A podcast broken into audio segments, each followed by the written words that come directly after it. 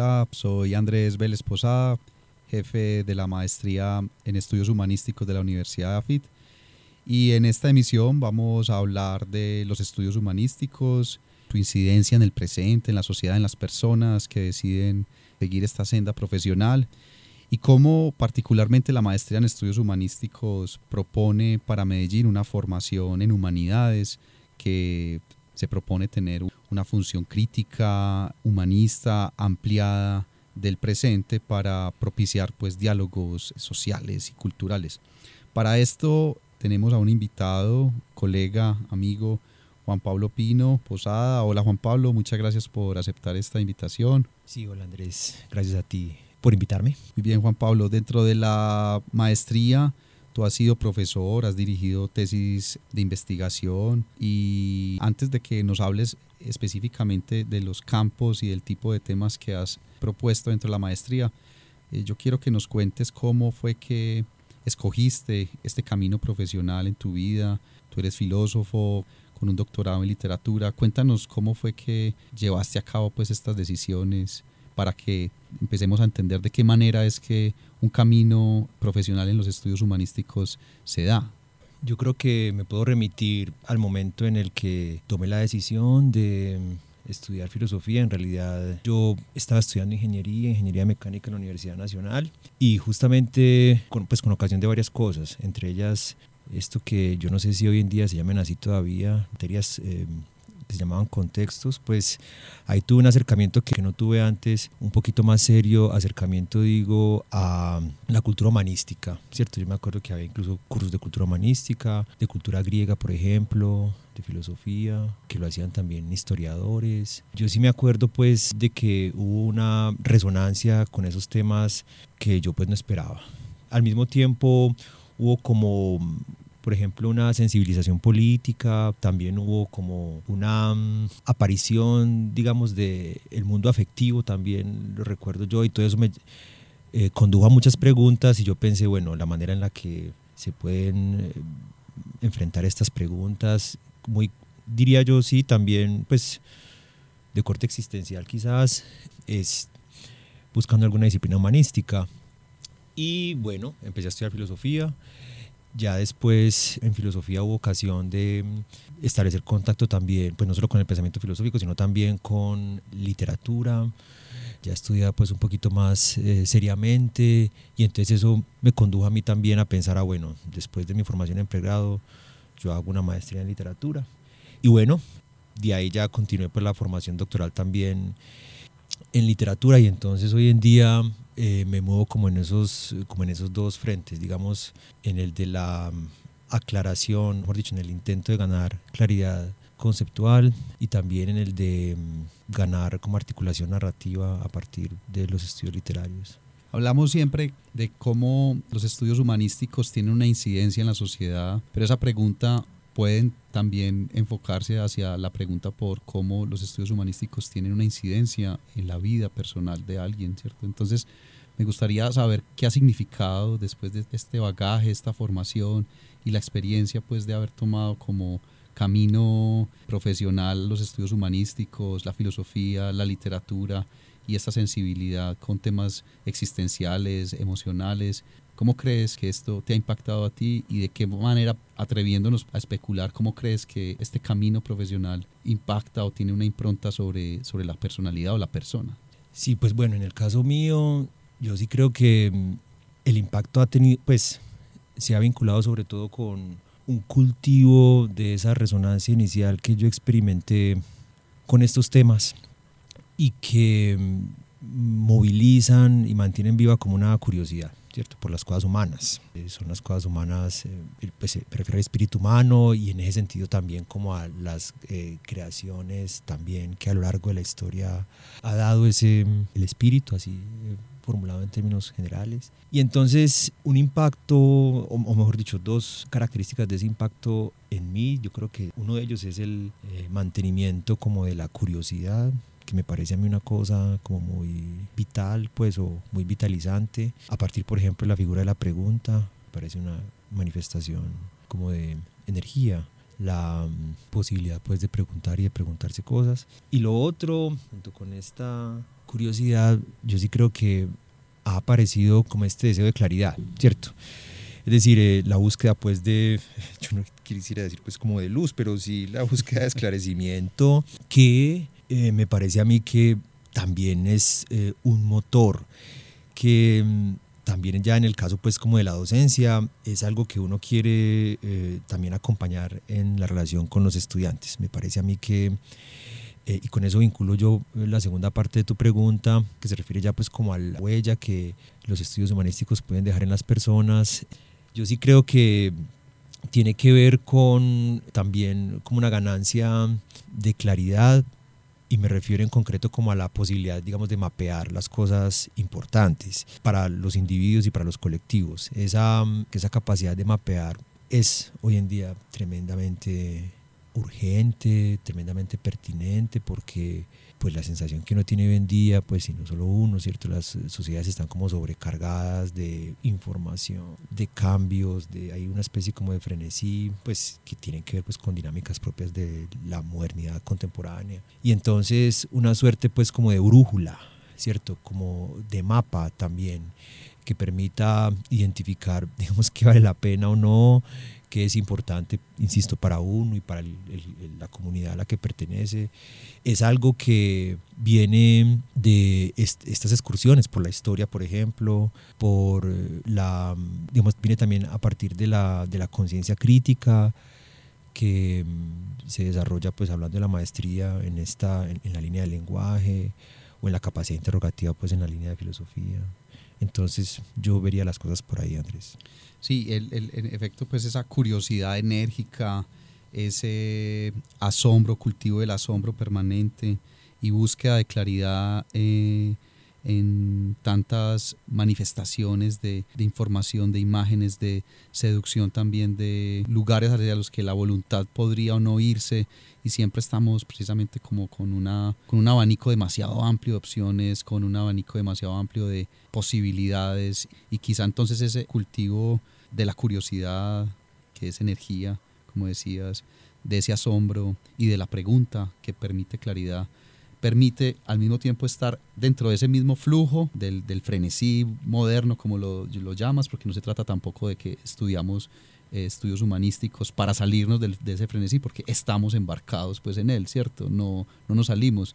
¿Tú dirías entonces que, que esa capacidad de asombro, de curiosidad, de hacer la pregunta, es una retirada del momento contemporáneo o es una forma de habitarlo distinto? Pues a ver, yo confieso que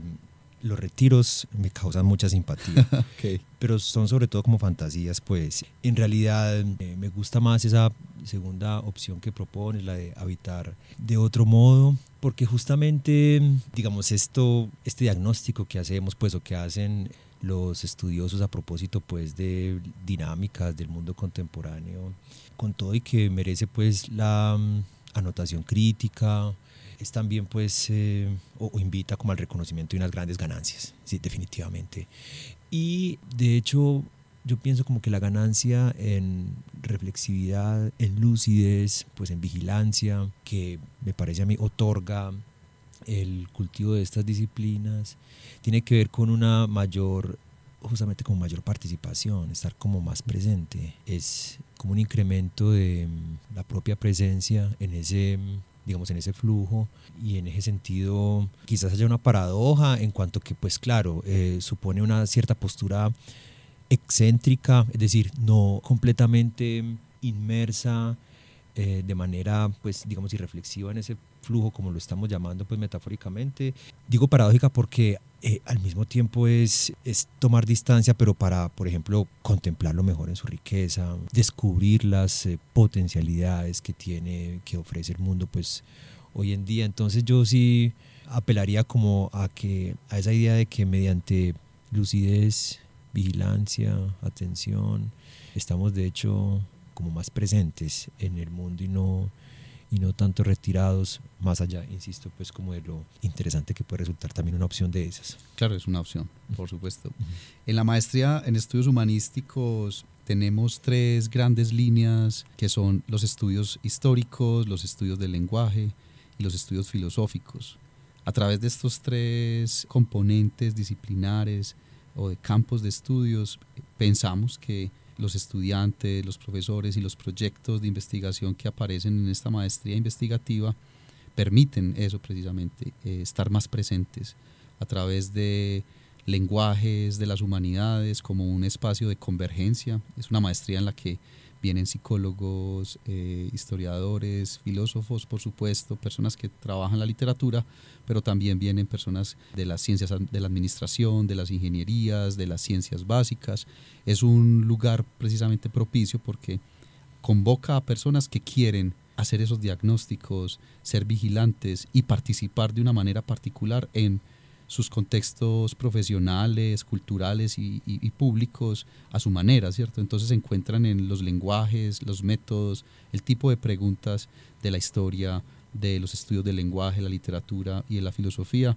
eh, las herramientas para poder convocar a sus pares, a sus, a sus personas cercanas o a sus eh, colegas en torno pues, a estas reflexiones, de manera que la maestría propone eso, es como una, una invitación a que eh, la ciudadanía y las distintas disciplinas eh, integren en su quehacer cotidiano este tipo de atención. Y allí en esas, en esas líneas de historia, lenguaje y filosofía, y también pues una línea transversal que es la línea de formación en investigación de las humanidades, donde se invita a incluir diferentes formas de análisis sociales, históricos, culturales, conceptuales, lingüísticos, en fin, hay una diversidad y muy grande de metodologías. Tú, Juan Pablo, has trabajado particularmente en los últimos años en estudios filosóficos y has propuesto y explorado un tema de filosofía práctica, ética particularmente, que es el tema clásico, pero también contemporáneo al mismo tiempo, de la vida buena, ¿cierto? Un tema pues que por vecindades, incluso políticas, con algo de lo que se habla presente sobre la vida sabrosa o bueno, otras cosas, pero que no es lo mismo, pero que no está muy apartado, la buena vida y la vida buena. Entonces, ¿cómo has presentado, cómo este tema se ha incluido dentro de las eh, reflexiones de la maestría? ¿Tú cómo lo estás presentando, cómo lo entiendes y qué potencialidades le ves a este tema en los diálogos precisamente contemporáneos en Medellín o en el país, de cómo este tema de la vida buena, de la reflexión ética, de la filosofía práctica, tienen para alumbrar, para vigilar, para mantener la curiosidad, para tener las preguntas, buscar esclarecimientos. Cuéntanos un poco de esa actividad que has tenido. Sí, Andrés. Pues bueno, yo me integré a la maestría, bueno, hace unos años justamente con ese tema que hacía parte de mi agenda investigativa, formal e informal, y fue un tema que mm, despertó mucho mi curiosidad en el momento en que en el momento en que yo quise vincular como todo este saber filosófico a inquietudes más, eh, más del presente, más, em, si se quiere, más prácticas. En efecto, pues una parte de la filosofía práctica, es la pregunta por excelencia de la ética, que desde que hay filosofía pues eh, se la plantean eh, los filósofos, cómo vivir, ¿no? Y como hasta ahora no hay una, una respuesta pues eh, última a esa pregunta, sino que las épocas se las plantean cada tanto con las propias herramientas y con los propios saberes que tengan a disposición. Es una, una pregunta entonces como eh, que también tiene su vigencia hoy en día. Hoy en día además, por lo que quizás mencionábamos ahora, una sensación constante de cambio, un cuestionamiento, la mayoría de las veces pues muy legítimo, de tradiciones, de modos eh, establecidos de vivir, de comportarse. Entonces, desde hace unas décadas, en efecto, eso hace parte pues como de la agenda universitaria de las humanidades, no solo pues de la filosofía. Esta pregunta por la vida buena, también porque han aparecido entre tanto saberes con ya no necesariamente que emplean la, como los métodos y las herramientas de los estudios humanísticos, sino que se, va, se operan ya, pues, digamos, eh, con elementos más cualitativos, quizás de más encuestas. Y entonces hoy en día hay, por ejemplo, una ciencia de la felicidad. Pues, vida buena en últimas es una, o mejor dicho, felicidad es una de las traducciones posibles de lo que